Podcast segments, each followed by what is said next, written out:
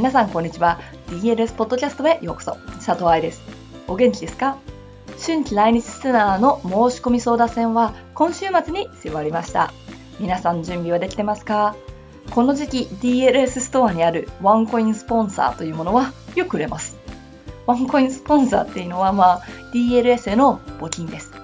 無料でブログアップやポッドキャスト、メルマガなどをやるにはお金がかかるので、その運営費を助けてくれるための募金を応募しているっていうことで、100円募金ができるシステムがあるんですが、それが売れます。なぜかというと、申し込み相談戦の前の準備購入だそうです。面白いでしょ？私は助かるがいいんですか？申し込みにかかる時間をチェックしたりとか、PayPal への登録を事前にしておいて、争奪戦で悔しい思いをしないようにしたいんですって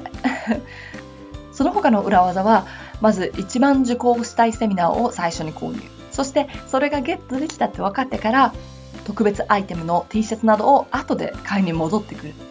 これは結構ねおすすめかも。購入ボタンを押しても支払いが終わるまではその席が確定してません。だからお支払い画面に行ったらエラーになっちゃいましたっていうメールをよく聞きますがそれって購入ボタンを押した時にはまだアイテムが残ってたけどお支払いが終わった時にはもう全部売れちゃったっていう印。T シャツボールなどは数が多いのでなくなることはほとんどないのでそっちを後回しにして急いで自分が受けたい席を取るっていう手段ですね去年悔しい思いをし最近のポッドキャストでその悔しい思いが蘇ってきちゃってる人たちは今日ご紹介した裏技をぜひ試してみてください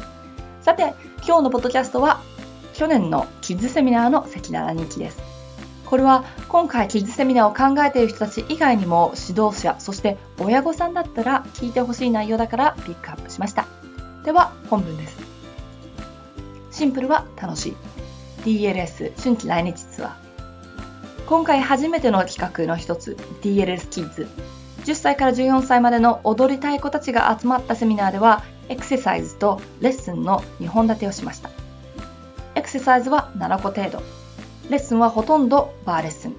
ほとんど両手バー。これはある意味テストみたいなセミナーでした。何のテストかっていうと、子供は基礎レッスンが嫌いなのかとよく言われてるやつのテスト。基礎ばっかりすると飽きてしまいます。基礎をやらせると生徒たちは他のスタジオに移ってしまいます。コンクールなどの振り付けをやらないとつまらないって言います。これらの声をよく聞いていたから本当かどうか試したかったの。そしたらね、そんなことなかったよ。バレエママさんも見学が無料でできるようにしてレッスンを見てもらいました。子供の場合、特に子供が幼い場合、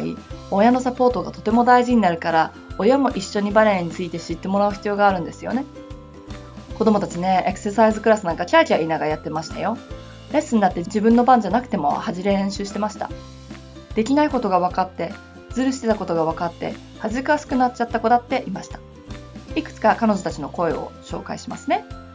フランクでお腹や脇をこんなに意識してやったことがなくってもっと使ってやらなければいけないことが分かりました。また、バーでお腹や背中を使うとこんなに大変だってことが分かりました。エクササイズのクラスは筋肉を使い方が分かるようになった。クラシックのクラスはいつも以上に基礎を気をつけることができた。すごくためになって楽しかった。毎日やってるのは難しいテクニックだから今回基礎をやって基礎に充実することができました今日はありがとうございましたバレエ教室でできなかった太ももを合わせるということができてよかったです。一番の腕の形がよくわかりました。ストレッチで腹筋を使ってて痛かったです。子供クラスだからって言っても鬼の愛は鬼の愛のままでしたよ。プリエなんか6回くらい繰り返しましたし。教師のためのバレエ解剖学講座オンラインコースでも書きましたがポアントの危険性をしっかりと説明した後、生徒のレベルを見て無理をする親って本当に少ないと実感してます。基礎をやるイコール同じことを繰り返すでもありません。ただ、子供たちにフォーカスを与えること、同じ振りじゃなくって同じ注意をレッスン内で反復させることはできるんですよね。もちろん100%みんなができるとは限りませんが、努力をしないで諦めちゃうのはいけないよね。キッズセミナーの後はクリスティンワークショップでした。そちらも足を上げるとか回転とかではなくってターンアウトのお尻をしっかりと使ってるか黒技で出してる足は正しい方向にあるかなんていうのを彼女から注意されていました10歳14歳のちびっ子たちが基礎が楽しいエクササイズ面白いって思ってくれるとどんなに素晴らしいダンサーが生まれるでしょうかそしてそういうレッスンをしていると海外の先生の来るワークショップで元プリンシパルの人たちの前で黒技はどこなんていう基本的なことをやらなくても済むってわけですよ。公にはしてなかったけれどこの場所を使って彼女がいい子たちに学校留学へのオファーを出すことは知ってました。いきなりを手に入れるためにという記事でも書いたけれど、チャンスはどこに落ちているのかわからないものです。オーディション費を払わず3時間しっかりと見てもらうなんてめったにないチャンスでしょ？そういう中で最後の質問会で寝てる人たちがいたんです。この子たちに絶対オファーを来ないだろうなと思いました。体調管理、集中力維持。こういうものってテクニックより大事だと思う。今回のツアー全体を通じて感じたことですが特にゴールデンウィークの最終日に子どもたちと出会ってこの部分大事だっていうのを強く思いました。いかがでしたか？子供のうちが体が柔らかいので無理やりストレッチした方がいいですとか早くからポワントが履けると上手な証拠っていうのは嘘です。確かに子供の方が体柔らかいです。それは事実。だけどねそれは体が出来上がってないから柔らかいのであって安全かとか将来役に立つかというレベルもしくは舞台で使えるかというレベルで考えたら答えは決まってきます。